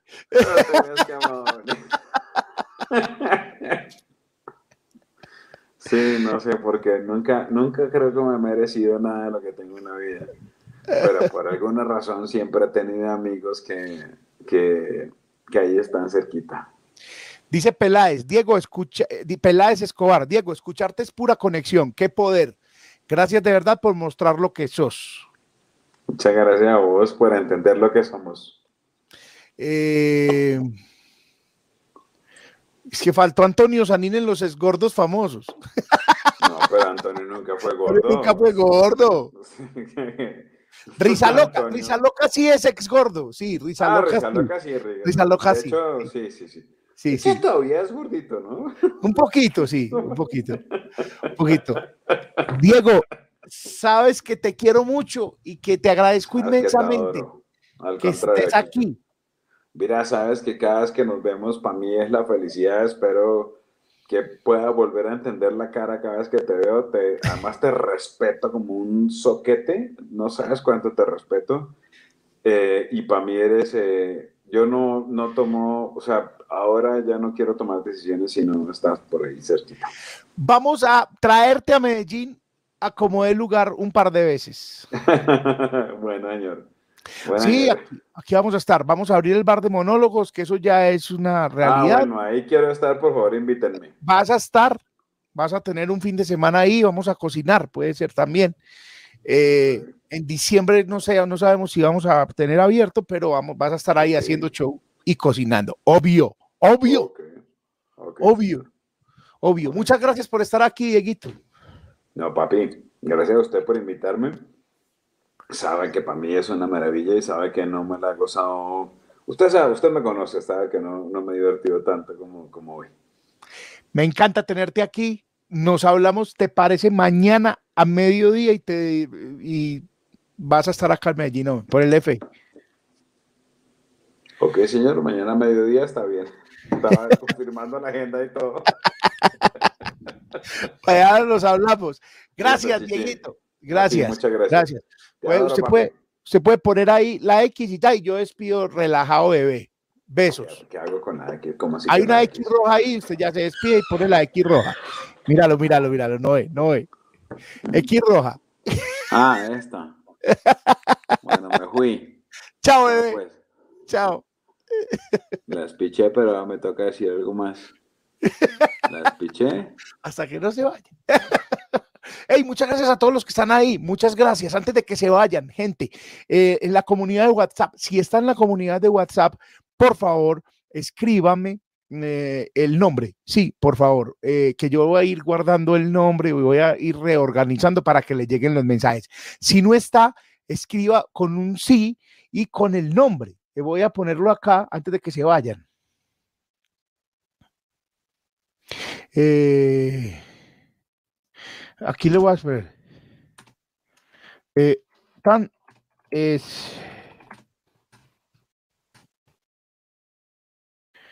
Eh, listo, ahí está. La comunidad de WhatsApp, ahí está. Escribir su nombre y decir si quiero. Eh, ¿por, qué, eh, ¿Por qué pasa esto? Porque la comunidad de WhatsApp se cambié de número y el número se fue muy a la mierda todo. Pues ya lo conté con, con WhatsApp Business. Entonces ahí está. Y usted escribe el nombre de los que están en la comunidad de WhatsApp. ¿Qué va a pasar con esta comunidad de WhatsApp? No este año ni el otro. No. A medida que crecen las redes sociales es más difícil responderlas. Facebook, Instagram, TikTok por todas llegan mensajes, eh, entonces es más difícil responderla. Mientras que en la comunidad de WhatsApp somos menos y estamos como más aquí en familia, entonces ahí respondo, me demoro también, pero respondo y siempre soy yo el que responde. Y por ahí van primero las promociones, son el público premium, digamos, en la comunidad de WhatsApp. Va- Van primero las promociones, van primero la, por ejemplo, estas chompas salieron ahí la primera tanda y las compró gente que está en la comunidad de WhatsApp y que ve OnlyFans. Y lo mismo va a pasar con el café cuando llegue el, nuevo, la nueva colección de café y en fin, se está yendo desesperadamente la gente. Muchísimas gracias a todos por estar aquí. Muchas gracias a todas las personas que, eh, que participaron. Gracias por este rato. Gracias a vos por estar aquí. Apoyo eso. Dice gran noche. Muchísimas gracias. Muchas gracias. Muchas gracias. Muchas, muchas gracias. Un saludo, un saludo.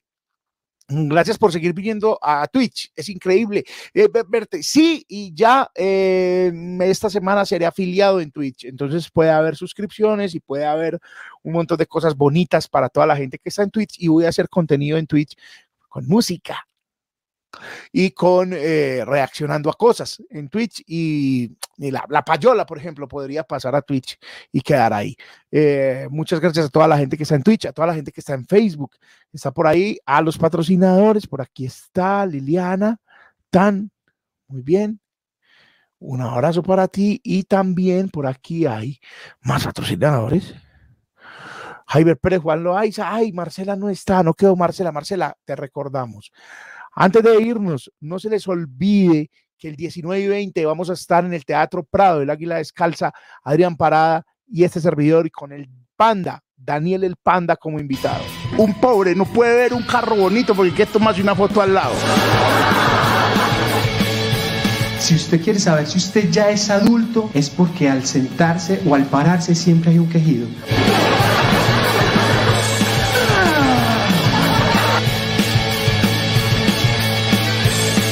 Quiero decir con esa foto? Como que alguien dirá, ah, mira, hombre, Chicho le fue bien, se compró un Ferrari. Nadie. Y si el quejido va acompañado por una palabra que nadie entiende, ya usted está perdido.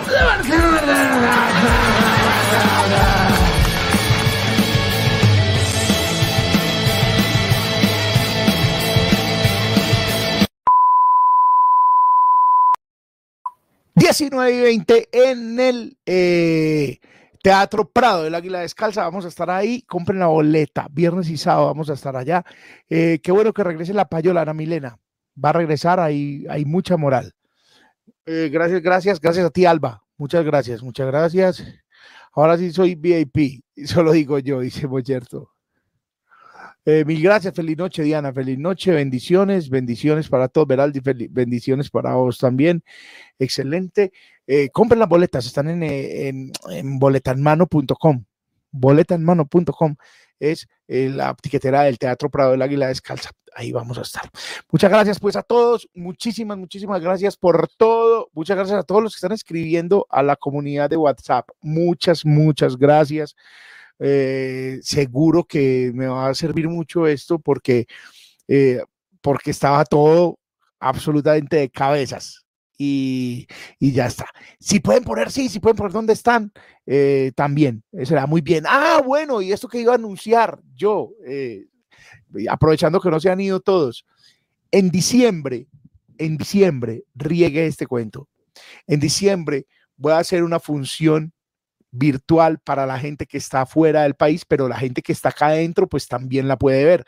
Es una función que estará 24 horas al aire, como las funciones, si ustedes estuvieron en este canal de YouTube, como las funciones del año pasado, que proyectamos el gordito del salón, proyectamos una del bosque y proyectamos cualquier bodadita es cariño, pero era, yo salía en vivo y después poníamos la, la función. Esta vez voy a hacer una función completamente en vivo virtual voy a invitar a una gente que vaya a un estudio pequeño y con esa gente vamos a hacerlo en vivo para que la gente que está fuera del país la pueda ver. Esto para agradecerles todo lo que han hecho por nosotros en esta pandemia, todo lo que han hecho por nosotros en este canal de YouTube. Va a estar 24 horas o 48 máximo y la entrada es free ponemos un código QR, ponemos super chat y la gente hace, eh, eh, entrega lo que quiera ahí. La idea es que pasemos un rato chévere, que nos volvamos a ver. Si al final de la, de la transmisión podemos conectar algunos, digamos, con, con camaritas y digamos que sea esta una manera de estar más cerquita de los que están afuera y de los que están de los que no pueden salir de la casa, los que no quieren salir. Si esa es una manera, eh, lo vamos a hacer. Entonces, hay gente, mira, Patricia está en Argentina, eh, sabemos, eh, eh, está, hay gente en Australia, hay pues, en Tasmania, está Héctor. La idea es que ellos estén, y la gente que está afuera, Juli, mira, Nelson está en Neiva, entonces, la idea es que todos estemos ahí, parchados, mm, que estemos bien. La vez pasada hicimos algo similar y se entraron como 500 personas. La idea es que ojalá pudiéramos pasar las mil ahí y que estemos un rato en vivo. Se queda un día más en, internet y, desaparece. Desaparece. Y propongo también eh, eh, enlazar Twitch. Listo, sí, va. Va para esa. Lo, lo propongo. Listo. Camilo dice, la entrevista en Tribu Comedy. Muchas gracias a Tribu Comedy, a Brian, que, que me entrevistaron. Eh, y la entrevista salió ayer. En mis redes sociales voy a poner mañana el link para que vayan y la vean. Julián está en, España. Ah, Julián, vas a estar en España. Sí, claro, vamos a estar. Lo que no sabemos es la hora. Eh, podemos hacer una encuesta de qué hora colombiana podría ser la más indicada para que esté mucha gente en vivo. Igual va a quedar la transmisión, pero para que no de trasnoche en uno, la, la mayoría esté bien, ¿a qué hora la hacemos? Listo. Dice cuando eh, jugando Minecraft en Twitch, ¿qué quita que seas el Ibai colombiano? No, no, no me interesa ser el Ibai colombiano, solo me interesa ser el millonario por Twitch colombiano. No, mentira, no, porque no sé jugar además. Entonces, no o lo hago en Twitch y que si eres afiliado pueden apoyar económicamente. No, va a ser en Twitch también y ponemos esto, que eh, esto, Mocherto, es una gran, pues sí, también vamos a hacerlo todo, eh, pero este, este, este código QR que hay aquí, este código QR, que es un código QR en Colombia, bien, está muy chévere también que la gente patrocina ahí. y, y está bien, está bien, está bien el asunto, pero pero también puede, estar en Twitch y la gente esté bien. Julián dice que en España son las 4 y 40 de la mañana. Que lo único que me interesa es la moneda y que factura. Para los extranjeros es fácil, eh, sí, y el super chat de YouTube también es fácil. Pero si están embalados, pues también que se vayan a Twitch y lo logren hacer también. Está bien. Y la idea es que pasemos muy bien, muy bien. Pepatri está en Argentina y va a estar. Eh, me agrada esa idea, ahí estaré. Dice Johnny, pues listo, por acá lo esperamos. Eh, lo esperamos, muchísimas gracias. Eh, para, los extranjeros es fácil. Muchas gracias. Esto ya saben, tenemos hasta diciembre para elegir la hora. escriban o digan a qué horas creen que podría ser. Me escriben a las redes sociales o al WhatsApp, a qué horas podría ser un envío para que toda la gente que esté en el extranjero se conecte y pasemos muy bueno y que ojalá todos estuvieran en vivo y estemos parchados y tal, y toda la cosa. Muchas, muchas gracias. Ahí está, otra vez, el número de WhatsApp. Se los dejo. A todos los que escribieron al WhatsApp, calma, que aquí a mañana, eh, en la mañana les estaré contestando a todos. Muchísimas gracias. Muchas, muchas, muchas. Eh, gracias, Patricia. Eh, Juan David Cardona, muchas gracias que estás por ahí. Un abrazo, un abrazo a todos los que están por acá. Chao, nos vemos. Estas conversaciones pendientes el próximo lunes. A ustedes que se quedaron hasta ahora, les voy a decir. El próximo lunes, lo más seguro, lo más seguro es que esté Frank Martínez en la segunda parte de la entrevista de conversaciones pendientes y que va a contar cosas de las que ustedes no se dieron cuenta en Masterchef. Nos vemos el próximo lunes y eh, suscriban a este canal, den campana y den por favor me gusta a este contenido. Chao.